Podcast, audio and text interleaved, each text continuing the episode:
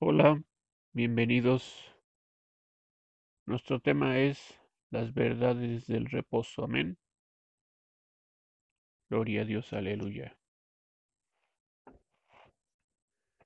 Las verdades del reposo prueban que estamos en la gracia de Dios.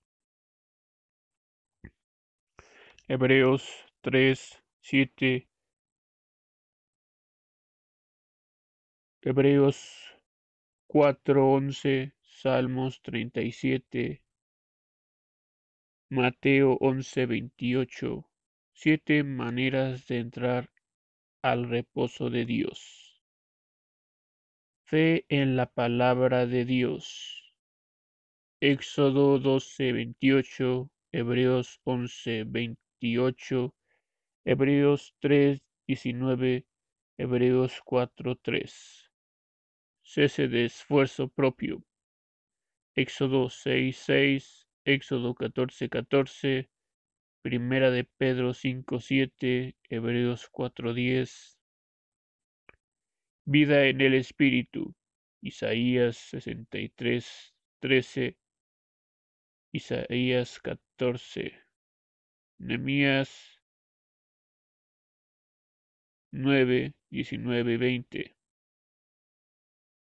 Juan 7, 38 al 39, Isaías 28, 11 y 12. Armonía mediante el ministerio del cuerpo de Cristo. Éxodo 17:12, Hebreos 3:13, Gálatas 6:2. Sumisión a los ministerios de Cristo. Josué 3:13, 16. Segunda de Tesalonicenses 5:12 y 13, Hebreos 13, 17. Crecimiento espiritual.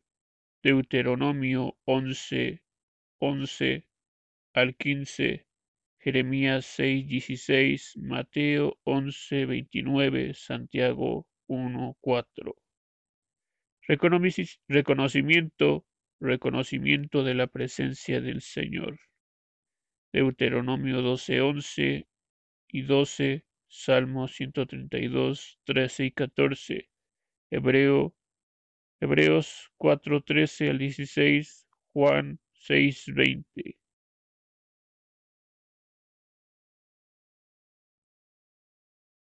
Siete fuentes de inquietud, incredulidad, condenación, rebelión, esfuerzo propio, preocupación, frustración espiritual, discordia entre las relaciones, orgullo, inmadurez y temores. Aleluya. El orden divino para el gobierno de la Iglesia. Cristo la cabeza. Efesios 1.22. Primera de Pedro 2, 6 al, 6 al 8. Colosenses 1.16. La iglesia local, doce iglesias en el libro de Hechos, siete iglesias en las epístolas de Pablo y las siete iglesias en Apocalipsis, los primera de Corintios 14. La congregación, reuniones especiales para el cuerpo de Cristo en las convenciones. Hechos 15, 30 y 33. La Asamblea General, Conferencia de Ministros, Hechos 15, 1 al 29. Nueve, nueve oficios ungidos, nueve gracias ungidas. Apóstol, profeta, evangelista, pastor, maestro, ancianos, diácono, ayudas, gobernaciones. Efesios 4, 11, Primera de Corintios 12, 5 al 26 al 28 y Primera Timoteo 3. Dones, dones ungidos. Primera de Corintios 12, 8 al 11. Palabra de sabiduría, palabra de ciencia, fe, sanidades, milagros, profecía, discernimiento de espíritus, lenguas, interpretación de lenguas. Nueve frutos del Espíritu. Mateo 7:16, Gálatas 5, 22 al 23. Amor, gozo, paz, paciencia, benignidad, bondad, fe, mansedumbre y templanza. Gloria a Dios, aleluya. El orden divino para edificar. Mi orden para edificar es uno, Hacer la cosa correcta. 2. En el tiempo correcto. 3. En la manera correcta. 4. Con la ayuda correcta. Estas palabras, sin, sin, sin premeditarlo de parte mía, vinieron cuando, en oración, antes que yo visitara un campo misionero, había yo pedido a Dios que me mostrara su manera para ayudar a levantar su obra allí. Sin duda, estos principios son flexibles para cualquier campo. estos cuatro puntos son importantes como lo son las patas a una mesa, ya que si alguna de ellas falta, provocaría un desequilibrio, en consecuencia un malestar. En otras palabras, no esperes que un vaso repose con seguridad sobre una mesa cuyas patas están desiguales en un lado. El equilibrio es reposo. Gloria a Dios.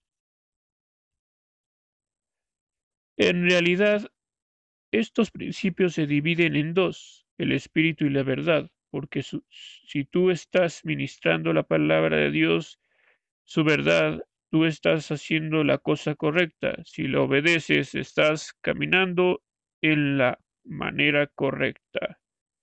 Verdad y obediencia. Si permites que el Espíritu te guíe, él te hará sensible al tiempo correcto y aunque requiera primero de algunas intercesiones poderosas en el Espíritu, al igual Él levantará la ayuda correcta. Pablo, el perito arquitecto, muestra estos cuatro principios de operación como guías divinas para él.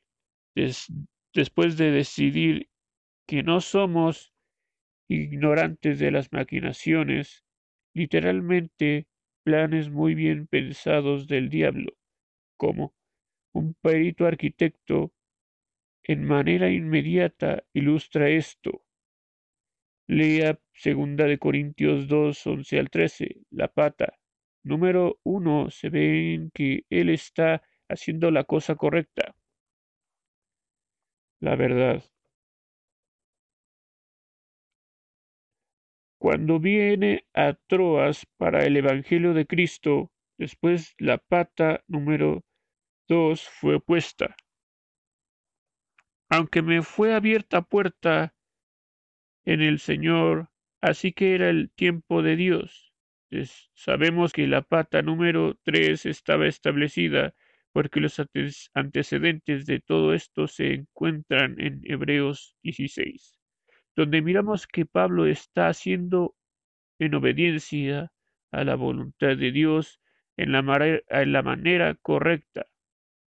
Sin embargo, la pata número cuatro, la ayuda correcta, fallaba. No tuvo reposo en mi espíritu por no haber hallado a Tito, mi hermano. Así, despidiéndome de ellos, partí a Macedonia Dios edificó un primoroso trabajo en Filipo, donde Pablo tuvo cada uno de estos cuatro puntos. Pablo supo que es mejor el considerar antes que el ser atrapado por Satanás al construir una mesa de solo tres patas, pues traería descrédito a, Dios al derribarse, y por ello perdería lo que se hallase reposando sobre ella. Tito vino a él en Macedonia, segunda de Corintios 7, 5 al 6. También en Romanos 15 y 16 estos principios básicos para edificar. Él estaba haciendo la cosa correcta cuando dijo, he hallado todo del, he llenado todo del Evangelio de Cristo, con milagros y prodigios. Efesios, Romanos, Romanos 15, 19. Él se estaba moviendo en el tiempo correcto. Mas ahora, para, mas ahora parto para Jerusalén. Así, cuando hubiere conducido, eh, cuando hubiere concluido esto, y les hubiere consignado estos, este fruto, pasaré con vosotras a España. Romanos 15, 25 al 28. Varios versículos muestran que estaba haciéndolo en manera correcta al no edificar en fundamento de otros hombres. Versículo 20. Y al llegar con abundancia de la bendición del Evangelio de Cristo. 29. Al solicitar sus intercesiones. 30. Y al venir a ellos con gozo por la voluntad de Dios. 32. El hecho de que la pata número 4, la ayuda correcta, ya estaba esperándose, esperándole en Roma. Se ve en todos los, los ayudadores maravillosos mencionados en el capítulo 16. Probablemente la pata que necesitaba más claridad es la tercera, el edificar de la manera correcta. Las obras, las otras se explican casi por sí solas. Esta pata de la mesa automáticamente se divide en cuatro partes. Notemos los cuatro versículos utilizados para esto. Por no edificar sobre ajeno fundamento. 1. Él estaba determinado en, en hacerlo de manera correcta para que las relaciones correctas se mantuviesen por ejemplo, un constructor tiene una casa a medio construir. Si hay malas relaciones con aquellos con quienes él edifica, se paraliza la obra. Después su venida, con la abundancia de la bendición del Evangelio de Cristo, los recursos correctos un constructor puede tener relaciones correctas, pero si la casa no está aún terminada y se queda sin los recursos, ya sean financieros o herramientas para edificarla, la construcción puede quedar estancada. Muchas iglesias se han detenido exactamente aquí porque la gloria de Dios y sus nueve dones del Espíritu, sus herramientas de gracia, han sido desplazadas por la suficiencia de los programas humanos de tal manera que Dios ya no puede obrar más con ellos para edificar.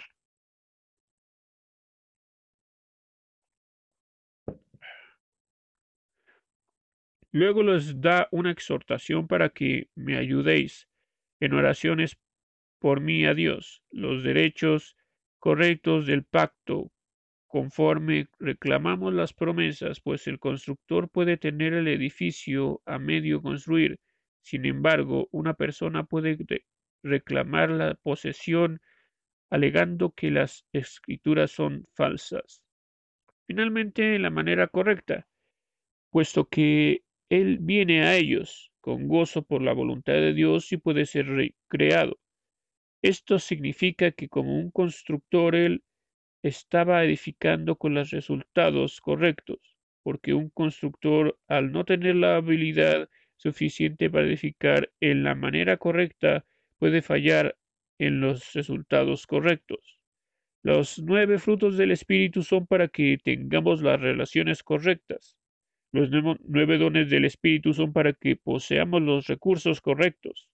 Las nueve naturalezas son para que reclamemos los derechos correctos del pacto, los nueve puntos de la gracia, gran comisión, el obedecer nos dará la habilidad divina para llegar a los resultados correctos.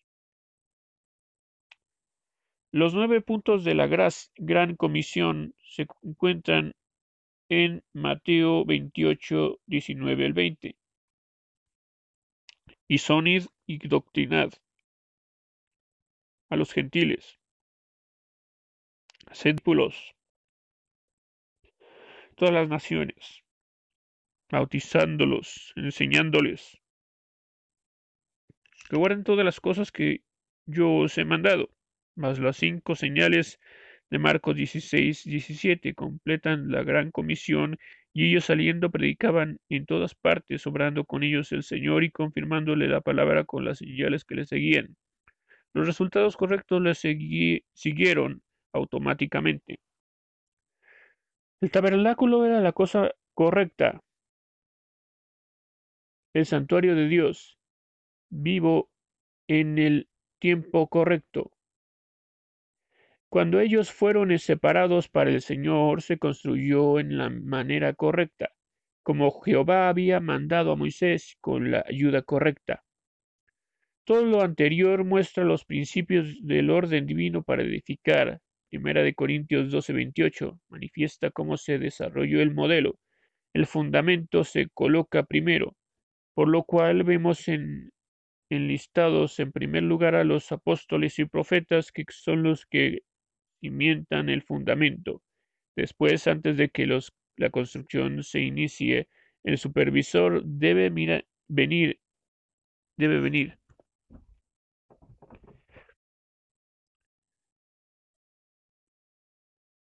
Amén, aleluya. Después, antes de que la construcción se inicie, el supervisor debe venir en la, con la vara, de medir en su mano para confirmar exactamente dónde situarse cada piedra, por lo que el maestro es el tercero en el orden.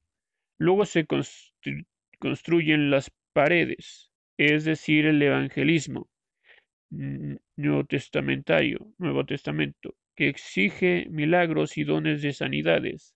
Después se colocan las pesadas vigas interiores, tablones y soportes que tipifican a las ayudas y gobernaciones.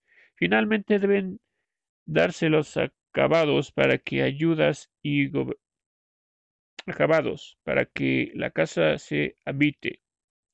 Los dones del Espíritu son para edificación, es decir, para habitación, así que las lenguas son el gallo.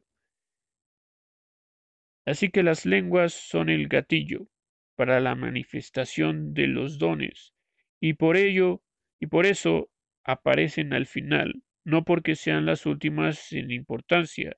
La iglesia de Éfeso ejemplifica este modelo. La iglesia es como un colmenar que también tiene su desarrollo particular. El Señor da a la colmena una gracia de fundamento especial para subsistir. Cuando este orden ha sido estropeado, baja con baja con bajo condiciones anormales. Así también Dios hace lo mismo con, los, con las iglesias locales. En otras palabras, cuando una iglesia al principio no ha tenido la bendición de un fundamento apostólico no tiene no quiere decir que Dios no pueda, a través de darle una gracia especial, hacer y remover y remodelar la iglesia para que sea conforme a su modelo. Sin embargo, tal grupo debe de tener una sumisión especial.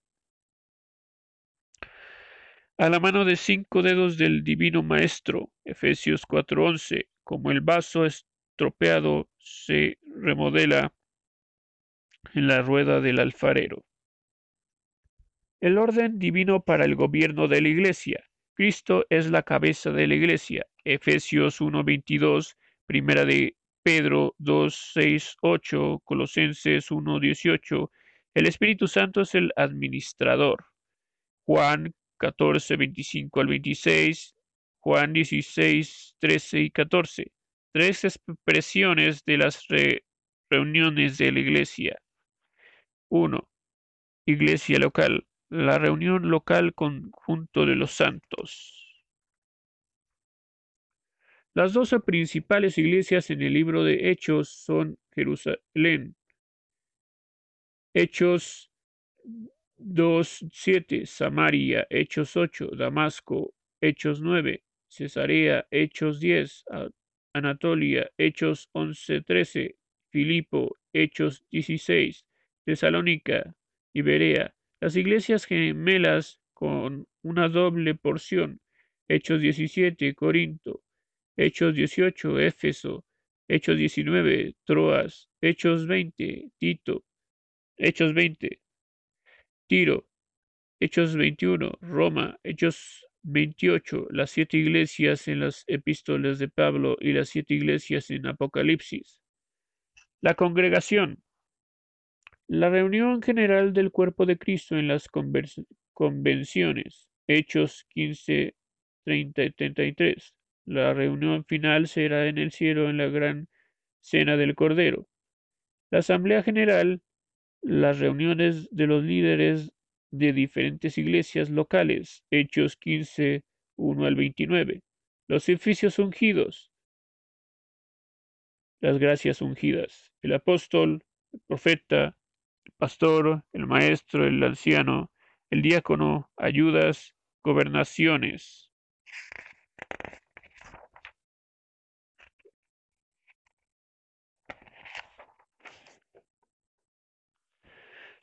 Los oficios ungidos son las gracias ungidas. El apóstolo cimienta las verdades fundamentales, establece nuevas asambleas, tiene la máxima autoridad delegada del Señor Jesucristo para mantener el orden divino, el orden de la Iglesia y de la doctrina. Ordena pastores, ancianos, diáconos en las asambleas locales, ministerio respaldado con señales sobrenaturales y maravillas, parte dones del Espíritu Santo, por medio de la imposición de manos. Su deber principal es orar y ministrar la palabra. Es manso, humilde y sacrificial.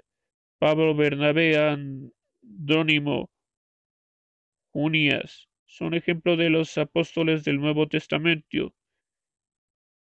Romanos 16, 7. El profeta trabaja junto al apóstol para cimentar las verdades fundamentales y para establecer nuevas asambleas, predice eventos futuros, exhorta, confirma a los hermanos, juzga la profecía y prueba el espíritu de los profetas en la iglesia local. Es un ejemplo de aflicción sufriente y de paciencia. Tiene una unción especial para moverse en el reino espiritual. La oración y la adoración son sus deberes principales. Encontremos a Silas y a Gabo, nombrados entre los profetas del Nuevo Testamento. El evangelista tiene un ministerio de alcance y el amor para los enfermos y para almas perdidas. El predicar la salvación es su principal llamamiento. Con la ayuda de señales sobrenaturales y maravillas se ve en el ministerio de Felipe y Samaria. Debe mantener una fuente relación con los apóstoles a fin de que ellos puedan continuar con el establecimiento de los creyentes en una iglesia local. Debe tener una iglesia hogar donde él sea responsable y pueda recibir oración, apoyo espiritual. El pastor alimenta a la grey del Señor, aconseja y dirige a los creyentes en el camino del Señor, discierne los falsos ministerios, vela por las de los santos y de la y da cuenta de ella. Está bajo la autoridad del apóstol para cualquier decisión mayor que afecte la vida, la doctrina de la Iglesia, ordena con el apóstol a los ancianos y a los diáconos, tiene autoridad sobre ellos en la Iglesia local. Maestro, recibe la doctrina del apóstol y la analiza, y de tal manera que los santos puedan entenderla y vivir de acuerdo a ella. Investiga material bíblico para enriquecer la enseñanza de la doctrina, ayuda al pastor de la iglesia local para desarrollar el crecimiento espiritual de los creyentes. El anciano. El anciano gobernante ayuda al pastor a velar por la gente de la iglesia local, tiene cuidado de los asuntos espirituales, está en el tercer nivel de la autoridad delegada en la iglesia local después del apóstol y del pastor. Busca edificación de la iglesia, enseña a los creyentes por la palabra y por el ejemplo. Es la columna vertebral de la iglesia local neotestamentaria o Nuevo Testamento. El diácono, gobernación de Dios sobre las cosas naturales. En la iglesia local es cumplido al realizar los deberes físicos para cumplir las necesidades naturales de la iglesia. Ayuda es un ministerio básico en la iglesia que incluye la oración, la música, el cocinar, el dar, el servir, etc. Gobernaciones.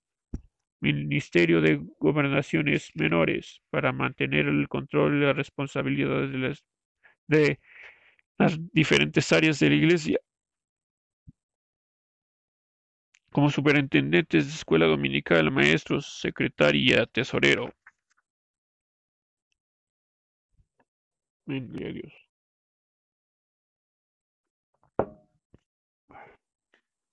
Los nueve dones del los nueve dones ungidos, Primera de Corintios 12, 8 al 11.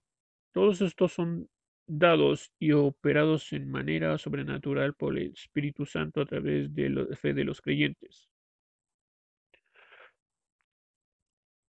A. Palabra de sabiduría, don de revelación, hablado a Tácito, de la sabiduría divina para decisiones en cosas que decimos, hacemos, o lugares de donde vamos para cumplir su propósito y plan.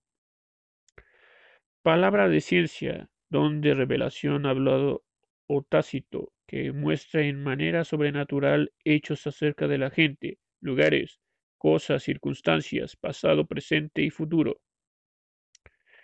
Fe, superación, fe, superu, su, fe, superunción de fe para creer en milagros, la fe, la palabra de autoridad sobre las leyes naturales, la palabra creativa de Dios en operación, sanidades, la unción del Espíritu Santo a través del creyente para obrar sanidades sobrenaturales de cualquier clase de enfermedades, achaques, dolores, condiciones anormales del cuerpo. Milagros, maravillas sobrenaturales, fuerza del reino de los de la sanidad, como el restaurador de los miembros perdidos del cuerpo y el dominar sobre las leyes naturales al caminar en el agua, multiplicación de los panes y peces. Profecía. El canal de Dios para hablar a su pueblo, el testimonio de Jesús dado para edificación, exhortación y consolación, discernimiento de espíritus, habilidad para discernir o distinguir entre la obra de Satanás y la obra del Espíritu Santo, habilidad para nombrar a los espíritus malos y revelar las actitudes de la gente. Lenguas, mensajes de Dios a la iglesia en una lengua distinta, el idioma del lugar, para señalar a los incrédulos. Cuando se interpreta por el don de interpretación de lenguas y diferente de hablar en lenguas cuando se recibe el bautismo en el Espíritu Santo, de la adoración o de la oración en lenguas. interpretación de lenguas, habilidad divina para interpretar mensajes traídos por el don de lenguas equivalente a la profecía. Las nueve gracias ungidas los nueve frutos del Espíritu Santo. las características del Espíritu de Cristo dentro de nosotros, desarrolladas por el Espíritu Santo en nuestras vidas. Amor, 1 de Corintios 13, 16. Amor, 1 de Corintios 13, 16 características del amor gozo, completa felicidad,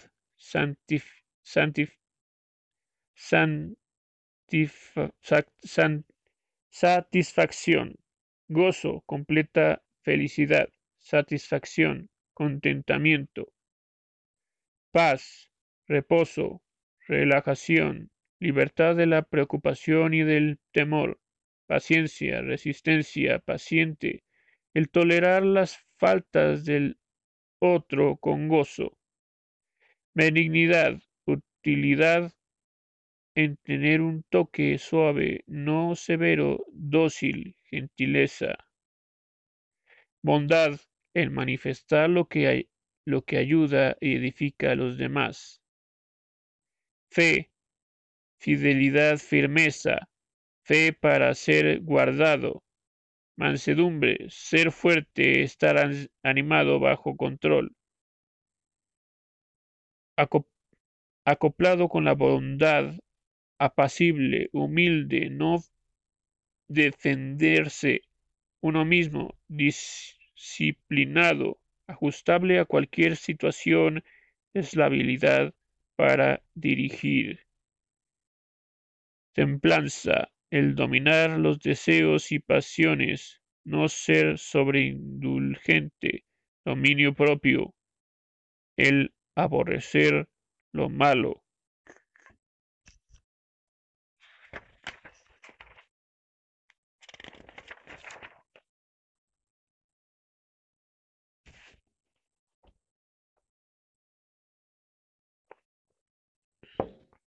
El reposo.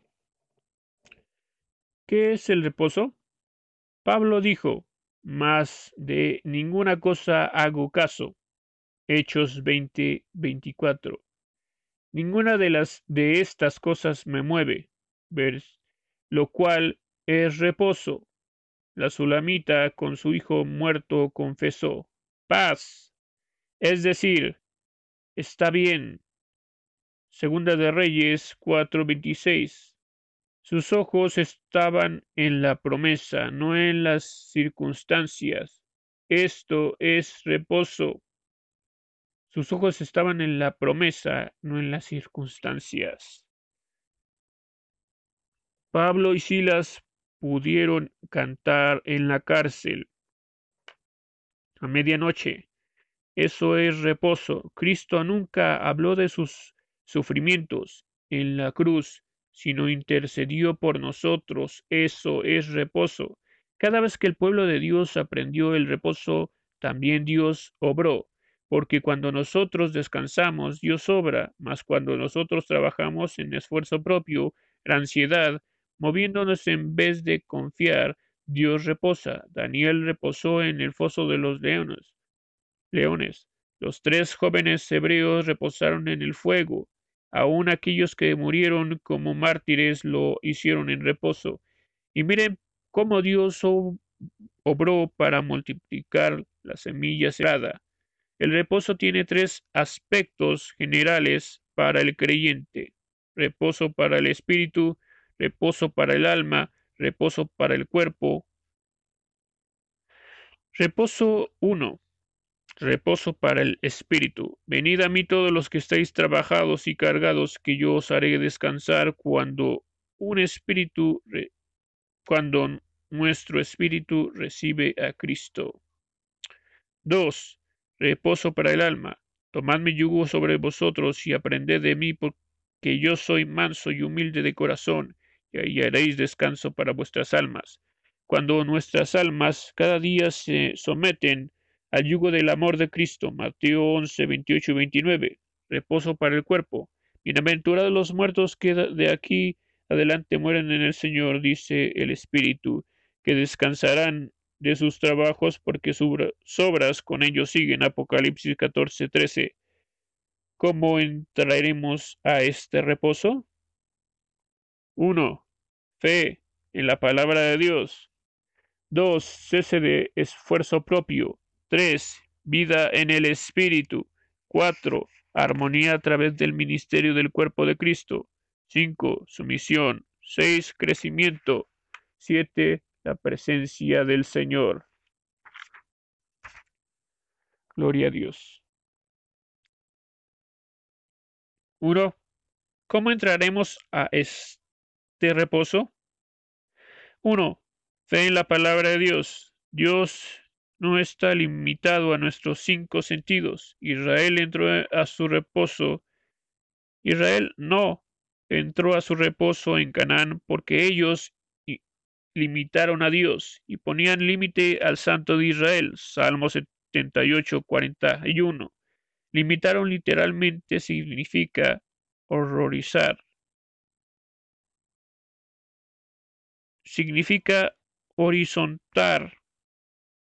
Ellos trataron de meter a Dios dentro de su caja de cinco sentidos. Todo el tiempo el Señor quería levantarlos a través de la fe en su palabra a los lugares celestiales.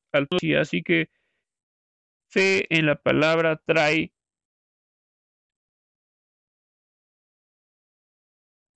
Amén, gloria a Dios. Cese de esfuerzo propio.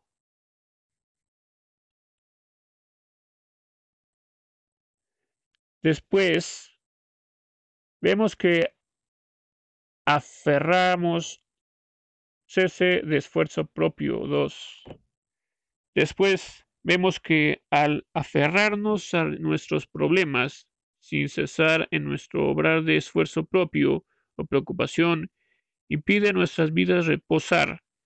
En otras palabras, cualquiera que se apoya en el polvo del esfuerzo propio al tratar de ayudar a Dios, nunca se sostendrá del otro polo el del reposo, pues están muy separados. Después debemos de aferrarnos a nuestros problemas.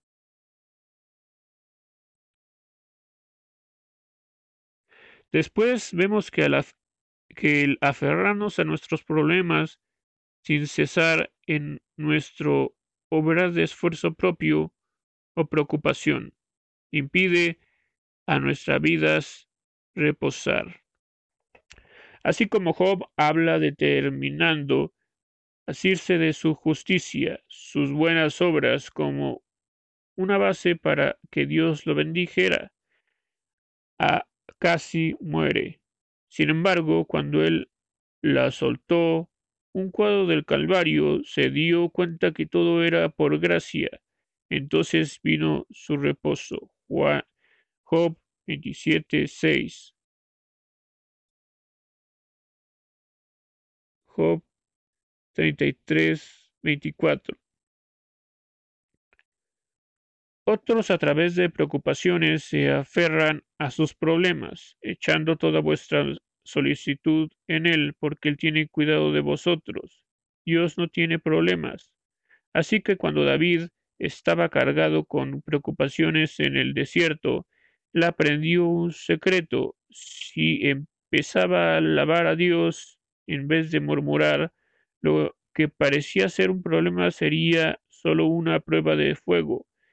El fuego quemó en, el, en él solo aquello que necesitaba ser quemado. El oro fue purificado. 3. Vida en el Espíritu. La vida en el Espíritu es un secreto de reposo, porque en lenguas de tartamudos y en extraña lengua hablaré a este pueblo. A los cuales él dijo, Este es el reposo, dad reposo al cansado, y este es el refugio, mas no quisieron oír. Isaías 28, 11 al 12. Abundante lluvia esparciste, oh Dios, a la heredad. Cuando se cansó tú, tú la recreaste. Salmo 68, 9.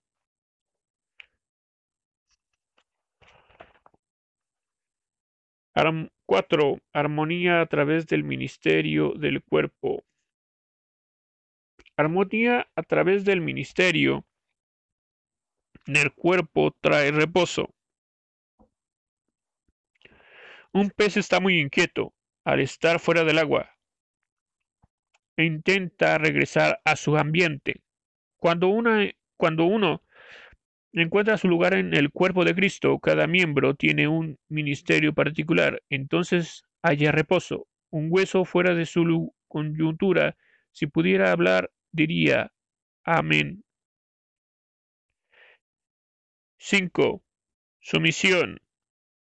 El reposo viene a través de la sumisión, primero al Señor y de Cristo, por extensión a sus ministerios.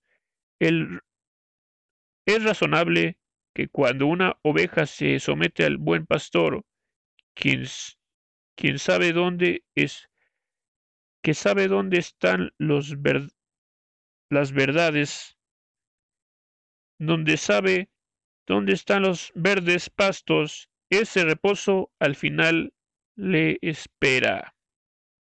6. Crecimiento.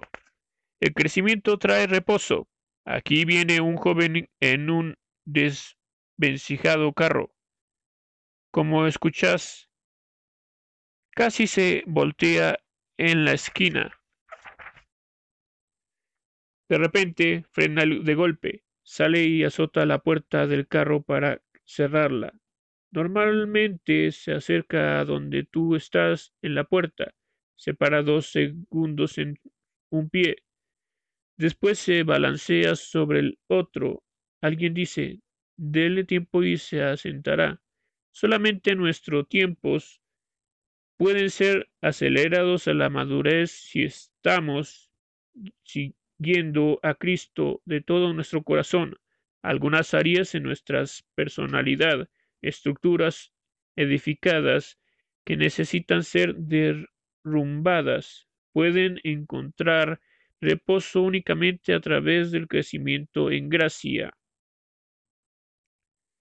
La presencia del Señor, el reposo viene cuando la presencia del Señor. 7.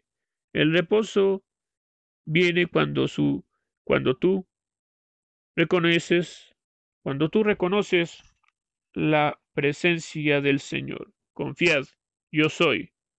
No tengas miedo. Cristo dijo a sus discípulos, cuando en medio de la noche tormentosa la barca casi se hundía, ellos pensaban que era un fantasma. La tormenta cesó, reposó.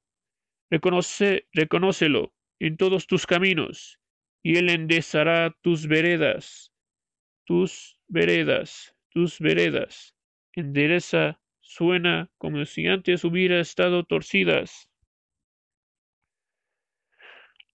El reposo de Dios. Hemos estado hablando del reposo de Dios para nuestra vida. También el Señor quiere que le ministremos reposo. ¿Cómo? Al encajar en su iglesia gloriosa, Sion. Este es su reposo donde Él permanecerá para siempre. Porque Jehová ha elegido a Sión, deseóla por habitación para sí. Este es mi reposo para siempre. Aquí habitaré porque la he deseado. Salmo 132, 13, 14. Por cuanto Jehová había edificado a Sión, en su gloria será visto. Salmo 102, 13, 16. También el Señor nos dice que le amemos con todo nuestro corazón, alma, mente y fuerza. Marco 12, 20. Puesto que hemos sido hechos a su imagen, Dios tiene un corazón, alma, mente y fuerzas. En los capítulos del reposo de Hebreos 3 y 4 que traslapan con Hebreos 5, en encontramos cuatro cosas que dan reposo a Dios. Uno, su casa. Dos, Canaán. Tres, el día de reposo. Cuatro, el aroma de su sacrificio.